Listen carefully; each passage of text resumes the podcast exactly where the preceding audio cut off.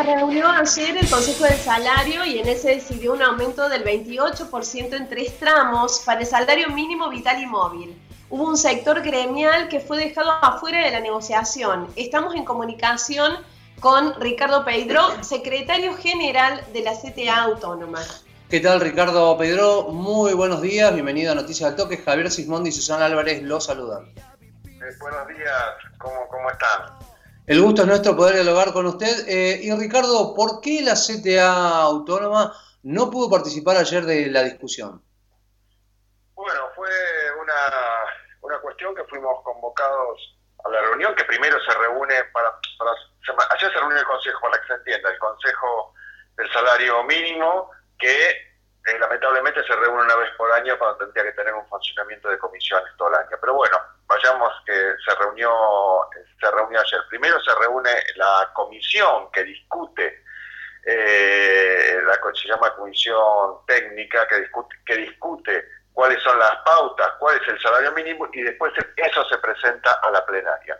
Nosotros eh, llegamos a la reunión de la comisión técnica donde se nos dice que no, que nosotros no éramos, no éramos titulares, es decir, eh, se nos dejaba simplemente participar eh, simplemente como suplentes, pero no éramos parte de una decisión o de una discusión. En esa instancia, una central como la CTA autónoma, hay tres centrales sindicales, más allá de los formalismos y en un momento de crisis como el que estamos afrontando, donde nosotros reclamamos que todos los sectores tienen que estar en la discusión, nosotros nos pareció que bajo esas circunstancias, para después avalar eh, con nuestra, simplemente con nuestra presencia, una, una discusión por una, una, decisión por unanimidad y no podíamos poner nuestra propuesta, eh, así que fuimos excluidos de esa primera discusión. Sí, después participamos en la plenaria, donde eh, por esta cuestión, por no haber participado y por considerar insuficiente la propuesta, que en realidad fue la propuesta empresaria prácticamente, ¿no? la propuesta empresaria nosotros nos opusimos, ¿no? Ricardo, hace unos días había acuerdo, se había conocido un acuerdo entre ustedes y la CGT para hacer un planteo concreto en el marco del Consejo del Salario y la CTA de Jazz que en ese momento no había definido postura. ¿Por qué cree que hubo entonces esta actitud respecto de ustedes? ¿Qué hay atrás de este querer, querer dejarlos afuera de la decisión, de la toma de decisión? a, nosotros nos llama la atención porque nosotros por naturaleza creemos que primero de las crisis se sale eh, incorporando la discusión todos los sectores, porque nosotros creemos que hay que profundizar la democracia, y no me refiero, no nos referimos cuando hablamos de democracia exclusivamente a votar cada dos años, sino en la, en la democracia, tanto en la democracia sindical, en la libertad sindical, en la participación, en la discusión para escuchar todas las propuestas. Eh, tendría que explicarlo los otros sectores gremiales y eh, el gobierno, pero supongo yo que no querían una, lleva a discutir que no, no, querían una, una voz de disidencia o una voz de propuesta, porque nosotros no es que vamos, no, eh, vamos eh, a, a, los lugares y decimos no, nos oponemos por oponernos, sino que en cada postura nuestra, inclusive bajo cualquier gobierno, en cada acción, en cada resistencia, en cada paro, eh, cuando decimos esto lo respaldamos con datos concretos, con documentos. Así llegamos a la discusión esta del salario, con documentos, con propuestas. Así que seguramente lo suponemos que no querían una voz disonante, querían unanimidad en la decisión y nosotros, bueno, no, eh, no estamos, por supuesto, que avalamos cualquier aumento que sea para los trabajadores, pero no creemos que sea aceptar la propuesta del sector empresario libro cerrado y más en un ámbito como el Consejo del Salario. El Consejo del Salario tiene cuatro comisiones que tienen que escuchar permanentemente. Primero, tiene que fijar una canasta básica. Al no fijarse la canasta básica el Consejo del Salario, nosotros seguimos con nuestros, eh, con nuestros técnicos, especialmente con los trabajadores y trabajadores de arte, estimando la canasta, la encuesta de costos de costos de los hogares, que es del año 96, 97 y 2004-2005, actualizados eh, a, agosto del 2020 quedaba 46.460. Ahora, eso era triplicar el salario. Nosotros no pretendíamos, bajo ningún punto de vista, que sea ese, pero sí una suba, una suba, una suba progresiva. Si nosotros solamente tomamos la, la, caída del salario en los últimos eh, cuatro años, en el salario mínimo, eh, eh, es un acumulado del 35.7 en cuatro años y medio. 35.7 a agosto. Ahora con el 22, con este con este porcentaje, con este porcentaje llegamos a 21.600 recién en marzo. O sea, se convalida una caída del 9% el año y vuelvo al nivel del 2004, ¿no?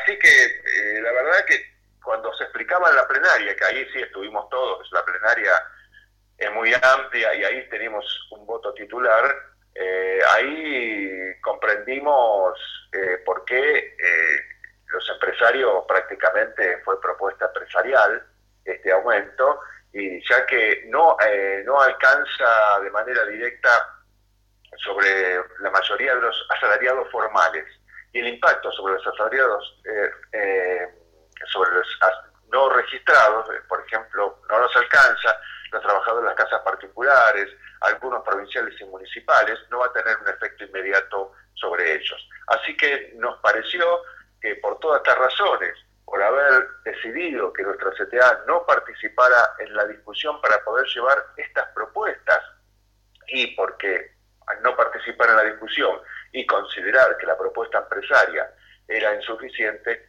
nosotros, eh, bueno, eh, nos, opusimos como para que se modifiquen algunas actitudes, ¿no? Y ante esta situación en la que se encuentra la CTA autónoma, ¿van a pedir la intervención de la OIT por discriminación? Nosotros, eh, la vez pasada, cuando fue se, se, convocó al, al diálogo social, no fuimos convocados, pese a que tuvimos contacto sin respuesta con algunos funcionarios, inexplicablemente no, no fuimos convocados. Eh, el diálogo social inclusive está promovido por la OIT en una acción eh, tripartita, e inexplicablemente no fuimos convocados, así que de esa manera estamos eh, evaluando esta, esta posición de plantearlo en el marco de la Organización Internacional del Trabajo. Eh, es, inexplicable, ¿no? Porque se habla de la crisis, nosotros eh, fuimos, tuvimos en la primera línea en cuanto a la en cuanto a la resistencia a las políticas neoliberales del gobierno de Macri. Durante los cuatro años nos consideramos partícipes de esa derrota electoral de Macri que se planteaba Macri para muchos años más. Y, por supuesto, muchos de nuestros compañeros y compañeras forman parte, formaron parte a través del partido del, Frente de Todos. Así que no es que nosotros estamos en una posición, eh, en una posición de, oposición por oposición misma, bajo ningún punto de vista es oposición. Nosotros somos conscientes de lo que fue el gobierno de Macri, pero sí en una posición eh, autónoma y en una posición que deben escucharse todas las voces. La derecha y los sectores hegemónicos empresarios se mantienen unidos para condicionar el gobierno, para gobernar, para impedir que se les eh, que se les aplique el impuesto, eh, un impuesto a la riqueza que ni siquiera es impuesto, es un aporte eh, por, por única vez.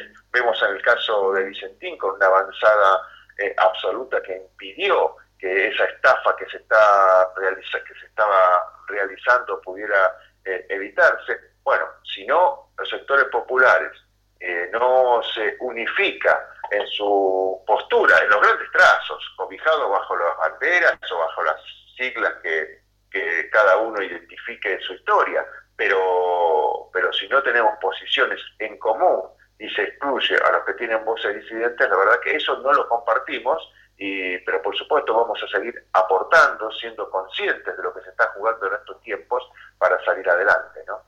Recordamos a la audiencia de Noticias al Toque que estamos dialogando con Ricardo Peidró, secretario general de la CTA Autónoma. Ricardo Peidró, eh, ya nos quedó claro que la CTA Autónoma no está de acuerdo o, le, o considera insuficiente este 28% que se aprobó o se decidió aprobar en el día de ayer. Y usted hablaba de propuestas que también es impensable llegar a los 46 mil pesos y un poco más de la canasta básica, eh, pero eh, hay una cláusula de volver a negociar en abril.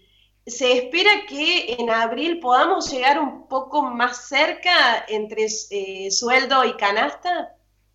Sí, fue en la, plenaria lo que planteamos nosotros, que nos parecía, eso nos parecía acertado, que sea, que no esperemos eh, un año. Sí, eh, la parte, quiero aclarar que la parte empresaria, en esa, en ese plenario, textual en palabras de Funa de Rioja, o casi textual en palabras de Funa de Rioja, dijo que no ilusionemos a la sociedad con que en marzo se va a aplicar la caída salarial, o sea, simplemente que se iban a vamos a de marzo, pero eh, si nosotros lo hubiésemos propuesta, quizá inclusive más cerca de los tramos, ¿no? trimestrales, eh, pero, pero bueno, esperemos que en marzo, en esa discusión y que estén todos los sectores, pueda recuperarse lo que ya se perdió, ¿no? porque es es consolidar una baja salarial y que le pone tope también, eh, es un ancla, ciclo que, eh, al ancla a todos los reclamos salariales que puedan tener los sectores eh, que están discutiendo paritarias, ¿no? Porque si por un lado lo que se firmó prácticamente no afecta a los trabajadores que no tiene, como decíamos antes, que no tiene llegada a los eh, a, los trabajadores, por ejemplo, de casas particulares, eh, inclusive a los trabajadores que surgieron y trabajadoras, fundamentalmente mujeres en estos tiempos, que tenemos que darnos una estrategia de trabajo no remunerado, es decir, trabajadores de cuidados. Si no tiene un impacto sobre eso, simplemente se trata de una cuestión fiscal, pero no creemos que Guzmán se quede sin caja porque por dar un aumento un aumento mayor. O sea que no sabemos la función que puede cumplir y el efecto que puede tener sobre otros sectores este aumento absolutamente insuficiente. ¿no? Pedro, ¿tiene un estimativo de a cuántos trabajadores del total llegará este aumento?